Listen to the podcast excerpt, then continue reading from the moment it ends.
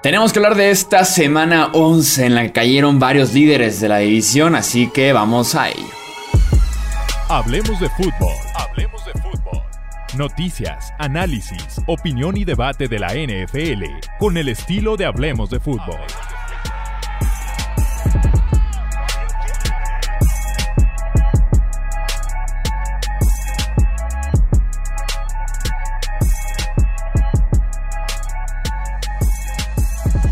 ¿Qué tal amigos? ¿Cómo están? Bienvenidos a un episodio más del podcast Hablemos de Fútbol. Yo soy Jesús Sánchez. Un placer que nos acompañen para hablar de la semana 11. Está de regreso ya con nosotros el buen Alejandro Romo después de estar por allá en el Gillette Stadium y algunos otros sitios más en el noreste de Estados Unidos. También está aquí con nosotros el buen Tony Álvarez. Amigos, ¿cómo están? Bienvenidos. ¿Qué tal, Chuy? ¿Qué tal, Tony? Pues la verdad muy bien, ¿no? Después de una semana bastante interesante de NFL, con sorpresas una vez más, con varios partidazos eh, otra vez que regresaban, que como que ya nos habían hecho falta esta calidad y, y pues la verdad que también estoy feliz de estar de vuelta aquí en el podcast. Después de una semana sí se sentía raro, ¿no? Este, no, no, que no me tuvieran aquí.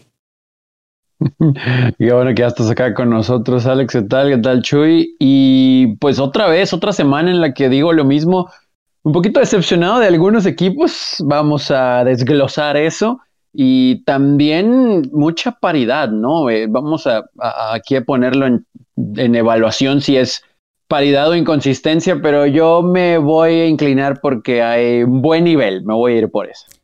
Sí, creo yo, y no tenemos tal vez a tantos equipos tan dominantes como antes, así que nos puede dar semanas como la de esta semana 11, que tuvimos muchos partidos que se pueden considerar sorpresa. Arrancamos de una vez con el Sunday Night Football, el triunfo Tony 41 a 37 de los Chargers en contra de los Steelers, que por momentos ganaban por 17 puntos los Chargers al final del tercer cuarto, todavía por 14 puntos durante gran parte del último cuarto. Eh, parecía que regresaban esos Chargers de antes, dejando la ventaja en contra de esos Pittsburgh Steelers, pero al final de cuentas se impone Justin Herbert, Mike Williams y se quedan con ese triunfo 41 a 37. Sí, aquí lo podemos ver, muchachos, de, dos formas, ¿no? El que Chargers tomó ventaja de que no jugaron ni TJ Watt, ni Minka Fitzpatrick, ni Joe Hayden, pero al mismo tiempo ahí dices, bueno, pues aprovecha eso y domina, y eso fue lo que sucedió por tres cuartos en el último.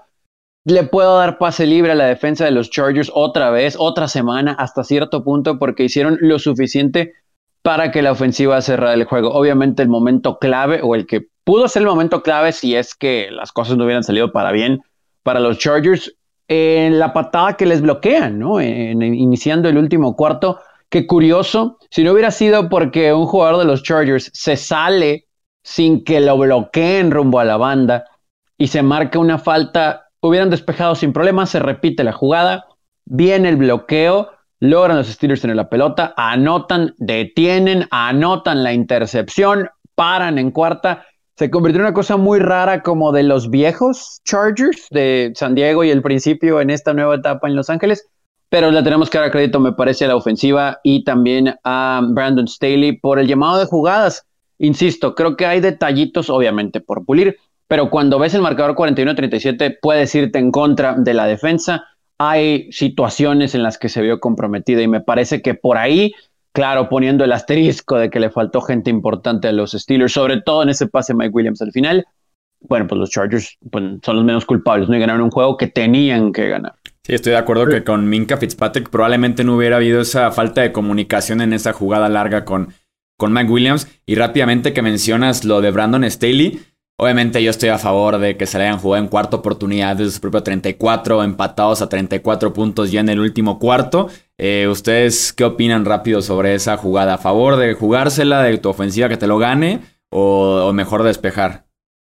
Yo creo que siempre hay que darle a, la unidad más eh, dominante de, tu equipo la posibilidad, ¿no? Si tienes una defensa top 3 en la NFL que crees que puede hacer, eh, que puede detener en el momento, o sea, en, un momento oportuno, pues sí. O sea, ok, mandas a la defensa.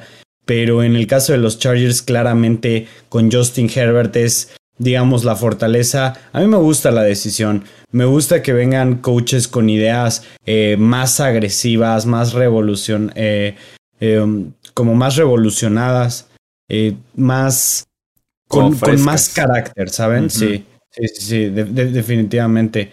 Este, y, yendo eh, rápido. Tony, ¿también tú te la jugabas o no te la jugabas? Sí, porque lo ha hecho Staley toda la temporada, ¿no? Y como dice Alex, tuvieras una muy buena defensa en ese momento del juego, ok, va, la piensas, pero ahí era para una serie ofensiva matar, ¿no? Y no se pudo dar, después se acomodaron las cosas para ganar, pero sí, yo totalmente de acuerdo con la decisión. Tal vez no el mejor llamado de jugadas, ese acarreo por el centro con Austin Eckler, pero sí, y de hecho también analíticas 58% recomiendan ir por ella, 53% recomiendan despejar. Se considera una decisión bastante eh, sostenible el jugársela, pues recomendada al 5 puntos de diferencia. Así que, bueno, ahí está el detalle, que al final cuando le sale bien, ¿no? Porque apenas permiten el gol de campo y ya después puede entrar Herbert y compañía. Eh, sí, precisamente. Eh, miren, yo sé que los Chargers permitieron 27 puntos y que como dices Tony se puede culpar a la defensiva un poco, pero realmente fueron circunstancias, ¿no? O sea, tenemos que en tres cuartos permitieron 10 puntos y después que viene un, despeje bloqueado que los deja dentro de la yarda 5, ¿no? Y ahí van unos 7 puntos. Y también tienen una intercepción que deja a los Steelers casi en zona roja. Entonces, por ahí también les doy el pase en el, sentido de que no les estuvieron haciendo drives largos, no les estuvieron, digamos, concretando eh, muchos avances sostenidos que tuvieran que estar la defensa constantemente en el campo. Entonces por ahí todavía le doy un poco el beneficio de la duda. Lo que me gustó de estos Chargers es que en lugar de, en lugar de sentirse como en los tiempos de Philip Rivers que iba a colapsar todo, yo sabía que estaba Justin Herbert que está Brandon Staley, yo dije, yo van, a salir de esta. O sea, definitivamente tenía, o sea, cuando empecé a ver que estaban implotando y que se pusieron abajo por tres puntos, yo dije, nah, de todos estos Chargers ya no pierden esta clase de partidos. O sea, sí se les acercaron y lo que quieras, pero Justin Herbert es muy bueno y es muy frío como para, como para dejar ir, o sea, como para perder este partido. Sí, sí, daba mucha confianza, teniendo obviamente la ventaja de una muy diluida defensiva de Steelers, pero daba la, pues sí, daba la sensación o la confianza de decir, el tipo va a anotar ahorita, ¿eh? esto no se va a quedar abajo por tres puntos, porque constantemente lo ha hecho a lo largo del año. Y yo además de Herbert me gustaría destacar el partido de Big Ben, que viene regresando de COVID-19, de no jugar la semana pasada. Tuvo muy buenos pases, ¿eh? de los mejores partidos creo yo que le hemos visto en las últimas temporadas al Big Ben, sobre todo en esa segunda parte que los, que los Steelers van perdiendo 24 a 10 en esta distancia 14 puntos. Sus series ofensivas en la segunda mitad fue despeje, gol de campo, touchdown, touchdown, touchdown, gol de campo. Y ya después le entregan en cuarta oportunidad en la última oportunidad que tuvieron para empatarlo o, incluso para ganarlo. Pero este sí, me gustó mucho el partido de Big Ben. Creo que lo rescató con todo y que tampoco contaba con eh, uno de sus guardias. Y obviamente tiene un par de lesiones más en la posición de wide receiver. Sí, como que ya sobre el cierre ahí es donde la situación en la línea ofensiva fue la que colapsó, ¿no? Porque él, la verdad es que jugó bastante, bastante bien. Y ahí es donde volvemos a lo mismo, ¿no? Tal vez si todos estuvieran sanos en un mundo perfecto, híjole, este juego hubiera estado un poquito más apretado en el sentido de que no hubiera necesitado los Steelers de jugadas de equipos especiales y la defensa, como sucedió tal vez para que estuviera más, cercano, pero insisto, los Chargers ganaron el juego que tenían que ganar, ya hablaremos de la previa en su momento, pero se ponen en una buena posición al menos ahorita para volver a ponerse arriba en el oeste. Triunfo 34-31 de los Vikings en contra de los Packers, otro muy buen partido que nos entregaron estos dos aquí en el norte de la NFC. Se pone arriba Minnesota con 2.17 por jugar, da la sensación de que le dejan mucho tiempo a Aaron Rodgers. En 9 segundos Rodgers lo empata. Pero eh, con 2 de 8 por jugar le dejan mucho tiempo. Ahora Kirk Cousins, que también tuvo un gran partido, ¿no? Rogers lanza 4 touchdowns. Cousins lanza 3 touchdowns. Aparece también en plan grandísimo Justin Jefferson, que termina con 8 recepciones, 169 yardas y 2 touchdowns. Aparece en plan grande Davante Adams, que también tiene unos muy buenos números 7 eh, recepciones, 115 yardas también su respectiva eh, anotación y tenemos un verdadero buen partido entre estos dos rivales del norte, Romo. Eh, precisamente, y bueno, Kirk Cousins efectivamente jugó bien, pero yo creo que, digamos, las estadísticas hablan mejor de lo que realmente jugó, ¿no? Porque por ahí vimos una intercepción que precisamente era en el último drive que hicieron que terminaron ganando que la echan para atrás. Vimos otras dos intercepciones dropeadas que le hicieron. Y digo, o sea, quarterbacks también dependen de suerte muchas veces. Por ejemplo, vimos hoy a Brady eh, que le interceptaran de, de, las manos de alguien o a Mahomes, etcétera, etcétera pero pues son pases que no debe de estar lanzando Kirk Cousins, ¿no? Son decisiones que no debe de tomar y por ahí todavía tiene que pulir su, eh, su juego un poco como para dar el siguiente escalón. Pero en general, muy buen partido de la ofensiva de los Vikings. De verdad, un partido sorprendente de parte de Justin Jefferson. Yo creo que lo más impresionante es que le lanzaron nueve veces el balón y en ocho de esas nueve veces eh, tuvo recepción. Eh, como tú dijiste, 170 yardas o 169 yardas, dos touchdowns. Realmente jugó como si fuera el mejor receptor de la NFL y creo que no está, eh, digamos, lejos de ahí. Yo creo que es uno de los mejores receptores actualmente en la NFL. Lo mostró contra una de las mejores defensivas que hay, eh, que había, sobre todo en estas últimas semanas que, que, vienen de blanquear a Russell Wilson, que hace dos semanas eh, mantuvieron a Mahomes en 13 puntos. Entonces, estamos hablando de que es un logro bastante impresionante. Por parte de los Packers, creo yo que es... Déjame nada más hablar algo rápido de lo de Kirk Cousins y lo de Justin Jefferson antes de que es la vuelta a la página. Me sorprendió que Green Bay le llegara tanto a Kirk Cousins sin Rashan Gary en la alineación en este partido. Y el mismo Cousins al final del partido decía que se arrepentía de varios pases porque sentía que había sido agresivo de más y va justamente con, con lo que mencionas, ¿no? Una versión un poquito más vertical, más arriesgada de Kirk Cousins y él mismo se lamentaba un poquito porque sí, sí tuvo en ese sentido la suerte. Lo de Justin Jefferson califica totalmente Jefferson en una pieza de Jenga para la ofensiva de los Vikings porque retiras a Jefferson y esta ofensiva y en general la franquicia la puede pasar mal. Tienes a Jefferson jugando como wide receiver top 5 de la liga y la va a pasar bien. Simplemente te pones a ver las estadísticas de Jefferson en partidos que Minnesota pierde y en partidos que Minnesota gana y te puedes dar cuenta en qué momento es cuando están ganando y en qué momento es cuando están perdiendo, ¿eh? Porque, por ejemplo, llevan dos victorias consecutivas en las que Jefferson tiene más de 100 yardas, nueve recepciones la semana pasada, dos touchdowns esta semana, ambas ganan, ¿no? En las dos semanas anteriores que eh, perdieron los Vikings, la línea de Jefferson fue 2 para 21 y 3 para 69.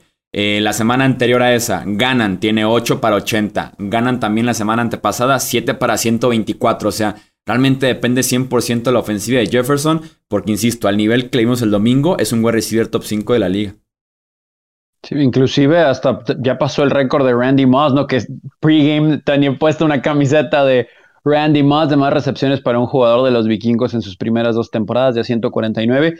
Y digo, nada más para complementar un poquito eso, estos vikingos, ¿no? Siempre les queremos terminar de creer estas victorias, ahora sí que les compran cierta validez, pero en ocho de sus últimos diez juegos, si no me falla, los encuentros se han decidido en la última jugada y el problema es que muchos de esos encuentros han sido derrotas, ¿no? El de Cincinnati, el de Baltimore con ventajas que tenían, sacan estos juegos, están vivos en la lucha por el comodín y cuántas veces no dijimos aquí, es el mejor equipo con récord perdedor, es el mejor equipo que debería estar con una mejor marca. Bueno, tal vez ya encontraron su ritmo, ¿no? Y si medio pueden sobrevivir a ciertos errores que tuvo Kirk Cousins que no fueron al final del marcador, ya sea por un roughing the passer también por ahí, eh, que tuvieron que haberles interceptado en zona roja, inclusive Mason Crosby que fue un gol de campo, que si lo vemos programa general, pues pierden por tres, detallitos así. Eh, tal vez Minnesota tal vez pueda encontrar alguna racha que se extienda para estar arriba de 500 y no sé, muchachos, en un mes poder estar hablando que este equipo esté 9 y 5. Vamos a ver, vamos a ver, pero de que tienen el talento para hacerlo, sí, sí lo tienen. Me encantó que Mike Zimmer, por lo mismo de lo que están sufriendo al final de los partidos, dijo que los domingos no son divertidos para él, porque le preguntaron de qué mm. otra, de otra victoria bien sufrida, y dijo, yo dejé de disfrutar los domingos ya desde hace un tiempo, y es claramente por lo que, por lo que pasa al final de los partidos para Minnesota. Por cierto, sobre Green Bay, eh, Elton Jenkins, baja sensible, se pierde el resto de la campaña por un desgarre del ligamento anterior cruzado de la rodilla. Ya estaba jugando en lugar de David Bakhtiari, que se viene recuperando de esa misma lesión que sufrió en diciembre del 2020. Así que estaban jugando con su tercer tackle izquierdo. Y Bakhtiari, que, que parecía que ya regresaba después de dos semanas de estar entrenando, al parecer tuvo por ahí un bajón, una recaída, y por lo mismo no ha regresado todavía al 100%, no ha jugado todavía. Este, vamos viendo qué pasa con esa posición tan importante en este ataque de eh, Green Bay.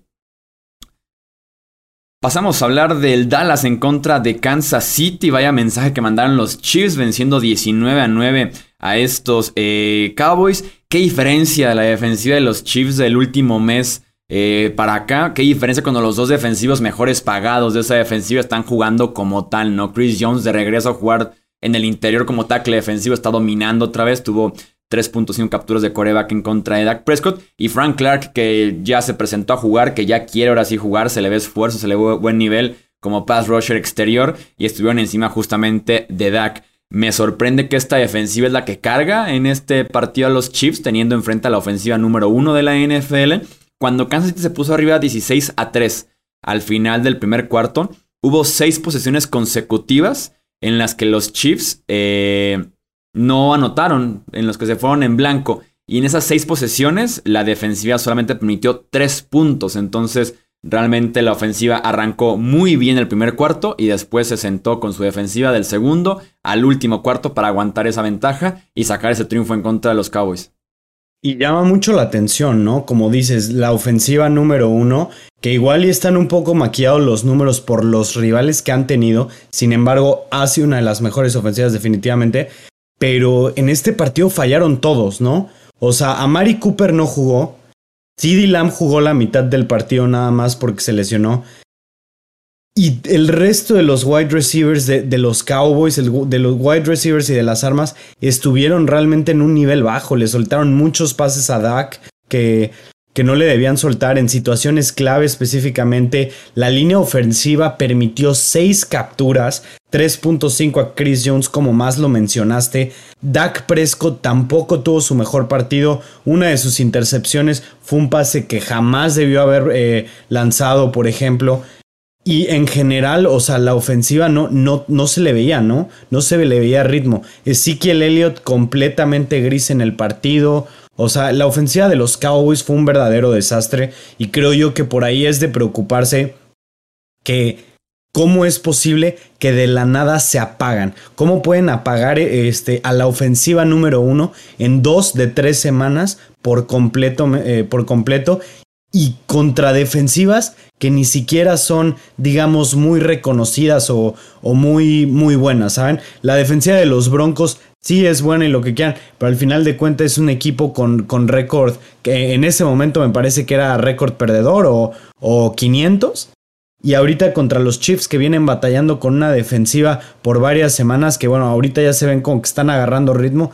Sin embargo, no son defensivas muy fuertes. Eso me llama mucho la atención de si Kellen Moore y Mike McCarthy no están pudiendo ajustar al medio tiempo, ajustar al final del primer cuarto cuando el game plan no les está funcionando. No sé qué esperar de ellos en playoffs si batallan con este tipo de problemas de cocheo. Sí, esta es una de las decepciones para mí de la semana porque esperábamos que Dallas le pudiera mover la bola, ¿no? Aún con las ausencias, tenía jugadores suficientes tomando en cuenta la defensa a la que se enfrentaba. Y la clave, evidentemente, fue la presión del mariscal de campo. Si esta secundaria de los Chiefs va a sobrevivir, va a tener que depender mucho de la presión del front seven y concretamente de su línea defensiva. Y la verdad es que al menos en las últimas semanas han obtenido esa presión para que al final esa secundaria no se vea tan comprometida. Con eso dicho, hay negritos en el arroz también para la ofensiva de Kansas City. Travis Kelsey, hubo una intercepción a Mahomes que Travis Kelsey no pudo se le fue, le rebotó, no, no sé, la desconcentración. Hay detallitos, hemos hablado mucho de Mahomes en la temporada, honestamente, tanto Hill como Kelsey le han soltado pases o le han provocado intercepciones como esta que menciono. Sí, entiendo que la defensa de Dallas ha mejorado mucho, pero Creo que también esos 19 puntos pueden haber sido un poquito más. No le quiero quitar crédito a la defensa de Dallas. Pero los Chiefs parece que se han encontrado a la defensiva. Espero un poquito de más consistencia a la ofensiva. Se vio contra Las Vegas. Vamos a ver si de aquí en adelante viene la bye week. Puedan reajustar eso. Porque si parece que ya arreglaron al menos la presión del mariscal de campo que le va a ayudar a su secundaria, falta, ¿no? Que esa ofensiva continúe por buen camino y entonces sí los Chiefs al menos van a despertar para poder pelear de alguna manera muy segura por el título divisional. Y a ver qué pasa con Dallas, que el sábado antes de este partido perdió a Mari Cooper por COVID-19, no está vacunado, así que está 100% fuera para el jueves eh, Thanksgiving en contra de los Raiders. CD Lamb sale este partido justo al medio tiempo, conmocionado. Vamos viendo si llega también para este partido de los Raiders. Tyron Smith, aquí izquierdo, no ha jugado ya en las últimas dos, tres semanas. Parece que regresa para el jueves. Eh, así que también hacen falta ciertas piezas para no depender exactamente de Michael Gallup como número uno, volviendo de IR. Eh, Cedric Wilson, Noah Brown, que le quedaron un poquito grandes esos papeles de 2 y 3 a estos dos jugadores. Eh, hablemos rápidamente. Indianapolis que ganó en contra de los Bills, justamente ganó 41-15 en Buffalo detrás de uno de los mejores partidos en la historia reciente para un corredor en la NFL, que es el partido de Jonathan Taylor con 5 touchdowns totales en una pues, paliza bastante bien trabajada por parte de Indianapolis, Romo. Y de verdad fue impresionante, ¿no? O sea, digo, no, no se me hace impresionante que los Colts hayan ganado como tal. Digo, son un equipo muy bueno. Son un equipo que han ido de menos a más en esta temporada. Lo que me sorprende es la manera que lo hicieron y que realmente borraron por completo a los Bills, ¿no? Este es otro equipo que también preocupa, ¿no? Josh Allen y la ofensiva de los Bills ya es la segunda vez en tres semanas que los apagan por completo. Los Colts es una buena defensiva, pero los Jaguars, no sé. No sé, la, o sea, a mí, a mí como que ya no me está latiendo toda esta onda. Creo yo que después de esta derrota y de dos derrotas en tres semanas contra rivales que en papel deben de vencer, creo yo que Josh Allen está perdiendo el liderato que tenía en la carrera del MVP y sobre todo que ya perdieron la, la división, ¿no? O sea, bueno, el liderato de la división porque los Patriots ya se pusieron sobre, sobre los Colts. Digo, sobre los Colts, sobre los Bills, perdón. Y bueno, o sea, tienen todavía varios juegos por jugar, todavía tienen los dos partidos. Pero al momento, pues Buffalo pasó de ser uno de los mejores equipos de la conferencia a ser un comodín en, en, su propia división, ¿no? O a ser un comodín en la conferencia, pero el segundo lugar de la división. Realmente qué partidazo de parte de Jonathan Taylor, como lo dijiste, y en general de Frank Reich, ¿no? O sea, porque tuvimos realmente un Carson Wentz bastante modesto, o sea, 106 yardas lanzando, que es absolutamente nada para, o sea, tomando en cuenta que se ganó el partido 41 a 15. Pero la realidad es que Jonathan Taylor tuvo, así como lo dijiste, uno de los mejores partidos. Me parece que yo nunca, yo, yo juego estándar en fantasy, pero me parece que yo nunca había visto tantos puntos en un partido como los que hizo eh, Taylor esta semana. Y lo más chistoso es que en mi liga, el, el dueño de Taylor perdió. Oh, creo que en PPR dio 53 puntos, entonces... 56-40. Es como la mitad de lo que hago en la semana yo, entonces sí perder con Taylor en la alineación sí está cañón. Sí, no, se, topó con Rodgers, con Jefferson y. Austin Eckler, eh, tal vez. No, no, Ed Keller yo me lo tragué, pero. Rodgers, Jefferson y alguien más. Pero sí, no, o sea, muy difícil perder con, con este Taylor esta semana. Casi imposible. De las 184 ya se consiguió Taylor por tierra 185, ya lo corrigieron. 136 fueron después del primer contacto. Consiguió algo así como 40 yardas más sobre lo esperado. Es líder de la NFL en la categoría en todo el 2021. Tiene más de 300 yardas sobre lo esperado en analíticas de acarreo. Eh, es el primer corredor en que pasar las mil yardas ofensivas. Por ahí se habla de él ya como un candidato tal vez para el ofensivo del año. Lo que meter en MVP. Vamos viendo qué pasa con los Colts, que se viene un calendario bien interesante para ellos. Pero sí, no, no, dominó por completo esta defensiva de los Bills que no consiguió stops en todo el partido. Eh, y en efecto, Allen no está jugando mal. Josh Allen, creo yo, este año no está jugando al nivel de la temporada pasada. Creo que fue su pico grande la temporada anterior. Eh, no está jugando mal, pero ha tenido momentos muy grises en la campaña y este partido que no ayuda al tema del clima, pero dos intercepciones, pierde todavía un fumble que lo recupera su línea ofensivo, este, no ayuda para nada para poder justificar esos momentos tan malos que tiene por, eh, por varias etapas del partido Josh Allen. Sí, no sé si está tratando de hacer un poquito de más, dadas las circunstancias, expectativas y presión que tal vez puede haber, porque insistimos, ahí va otra de mi decepción de la semana, los Bills evidentemente, ¿no? Por lo que mencionaban, los Patriots ya están arriba, les faltan juegos ahí, pero aquí lo hemos platicado, ¿no? Las victorias de Buffalo, pues la mayoría, por no decir todas, rivales que cualquier equipo candidato a llegar a playoff debería de ganarlo sin problemas. Y en los juegos que ha tenido que ganar ante otros contendientes, la verdad es que han quedado a deber. Si se viene un calendario complicado también para los Bills, ya lo estaremos analizando en su momento. Y lo de Carson Wentz, pues es que no fue exigido, ¿no? Entonces, gracias Jonathan Taylor, las más de 200 yardas totales y los 5 touchdowns. Sin embargo, es lo que mencionaba yo desde hace como un mes, esas derrotas ante Tennessee cómo les va a costar a los Colts, porque por lo menos estarían ahorita a un juego de ellos si hubieran sacado una más, esa derrota ante Baltimore, porque se veía la capacidad y el talento de esta defensa y el ritmo que podía encontrar Carson Wentz conforme avanzara la temporada y entre más se pueda recargar en su juego terrestre. Aquí nos vamos a dar cuenta, ¿no? Ya pasaron la primera prueba, se vienen juegos muy difíciles para los Colts y vamos a ver si pueden sobrellevarlos. Sí, sí, sí, eh, pierden exactamente ya sobre la hora contra Baltimore, contra Tennessee, que han sido sus dos rivales más fuertes en esta rachita de 6-2, creo que están en los últimos ocho partidos. Y se viene eh, en las próximas semanas Buccaneers, por ahí tienen a los Pats, tienen a los Cardinals, Raiders, así que va a estar bueno ver qué pasa con este equipo de Indianapolis. Vamos con la ronda rápida de partidos con el resto de la semana 11.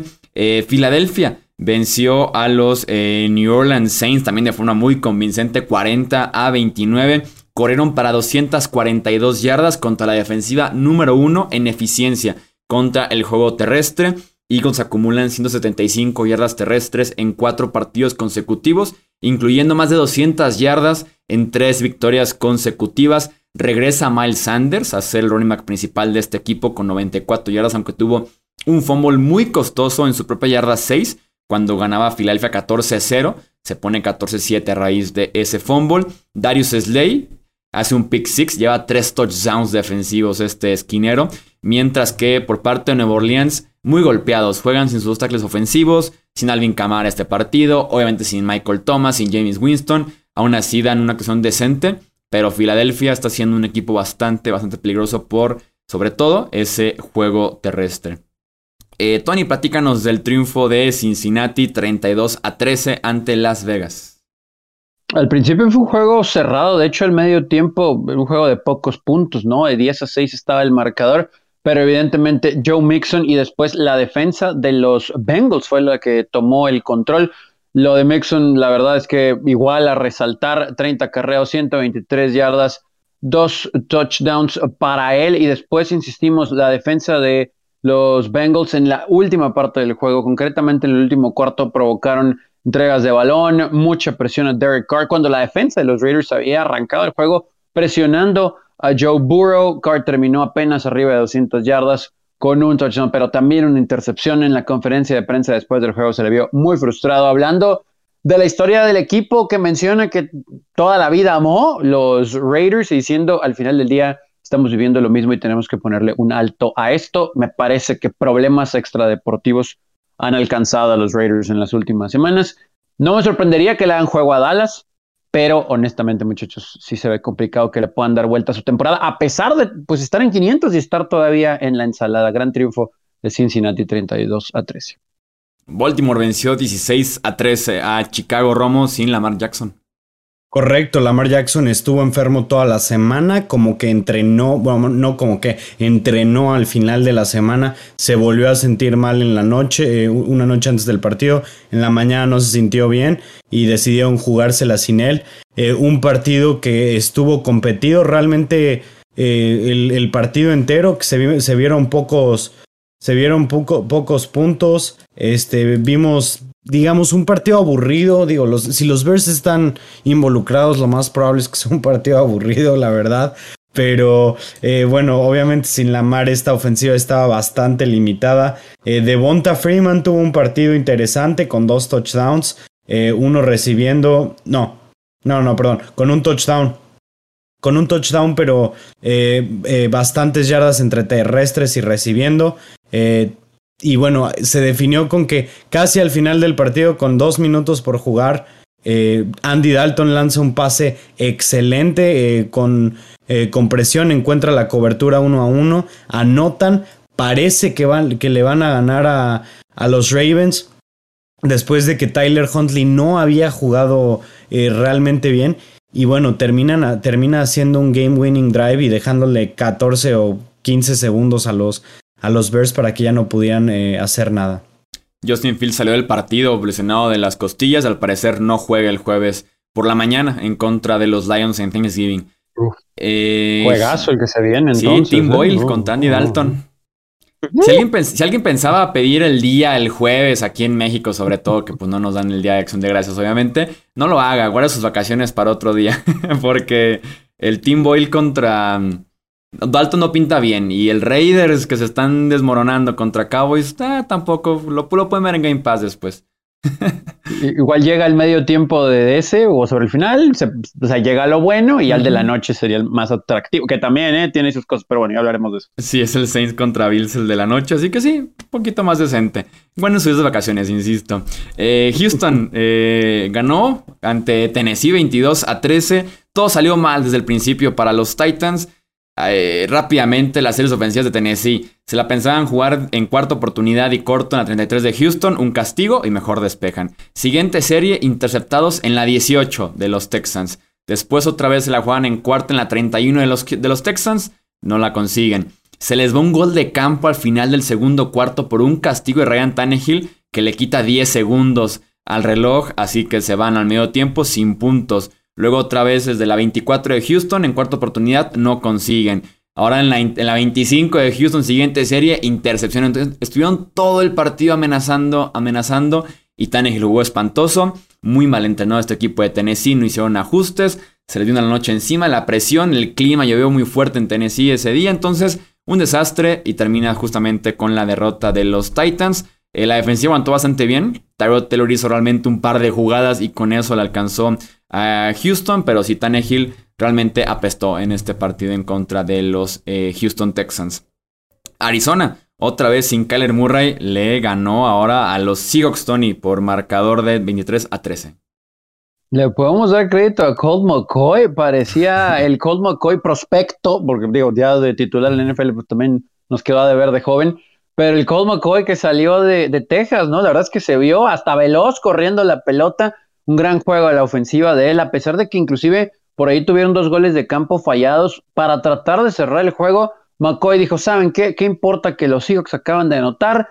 Yo lo cierro solo. 35 de 44 para 328 yardas y par de touchdowns. Cole McCoy, la verdad es que tuvo un muy buen juego. James Conner, una estadística muy curiosa cuando tiene más de 20 toques de pelota los equipos para los que juega, ya los Steelers o ahora Cardinals, 13 triunfos sin derrota y un empate. Así que denle la pelota también a Connor, que tuvo números aceptables, pero el hecho de que pudieran estar corriendo, corriendo, tomando posesión y posición buena de campo, 21 acarreos, más de 60 yardas, un touchdown. También eh, recibió 5 eh, pases para 37 yardas los Cardinals, sin Kyler Murray ni DeAndre Hopkins.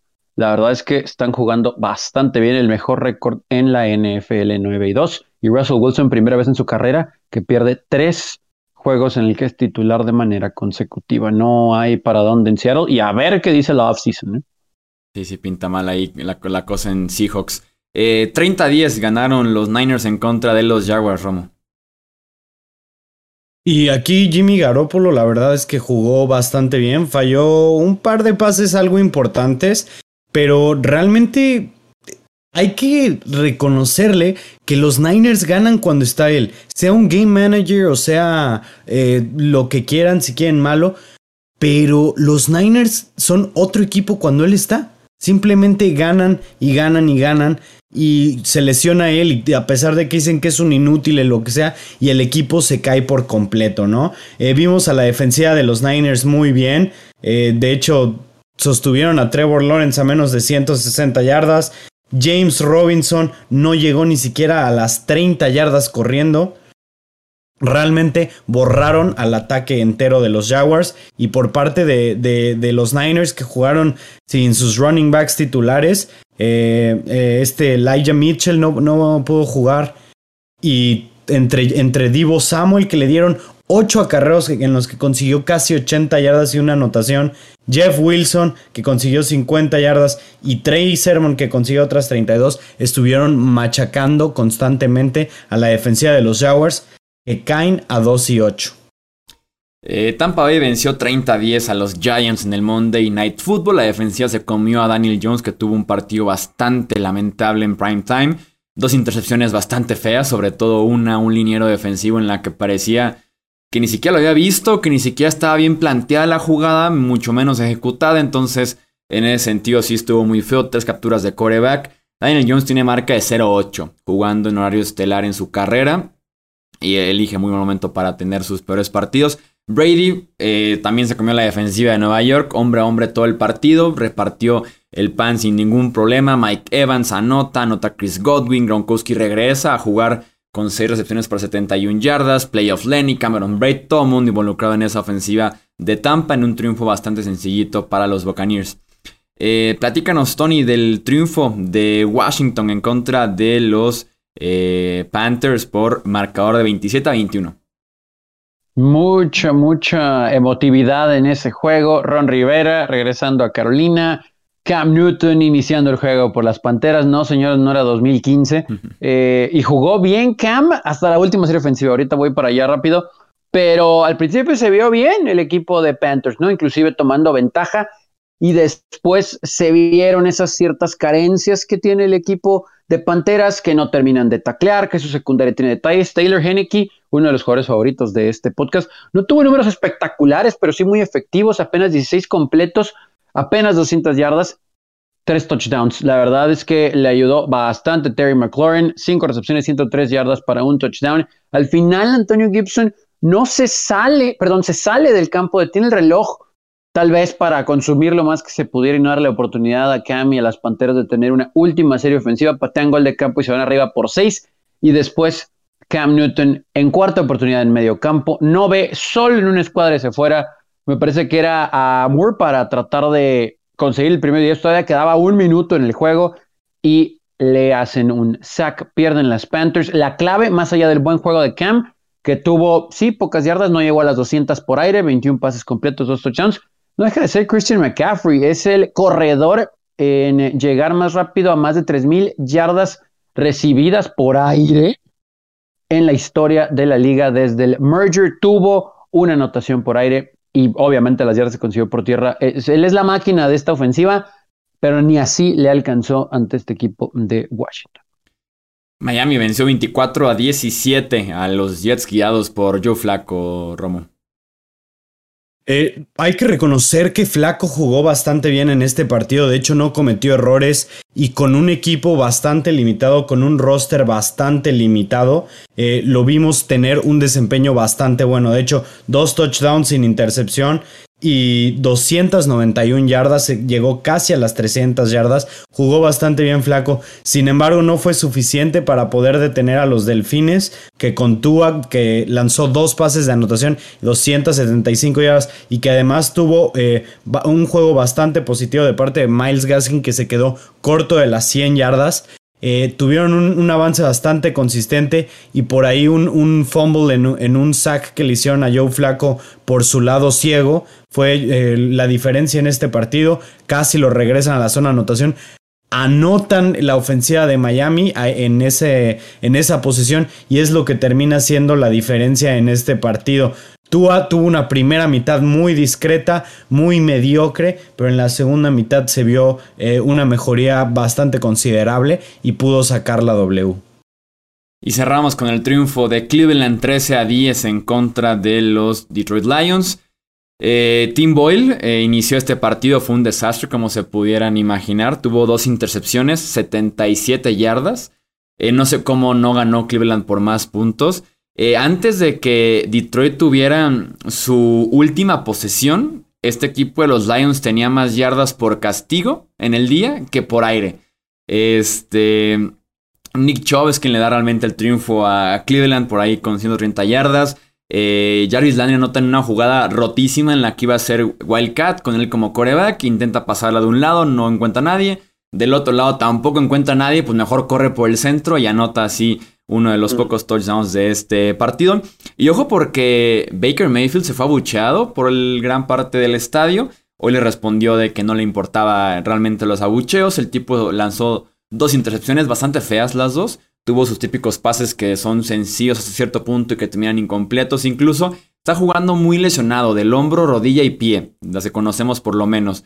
Este, mm, por ahí también la pareja de Mayfield salió a decir que más jugadores deberían entregarse como él jugando lesionado. Entonces está un poquito caliente la cosa en Cleveland, pero sí este equipo, los Browns, que no convence mucho y que ahora va en contra de Baltimore en un partido que se siente como matar o morir. A pesar de que van 6-5, no están jugando bien y se pueden retrasar más en esa división norte.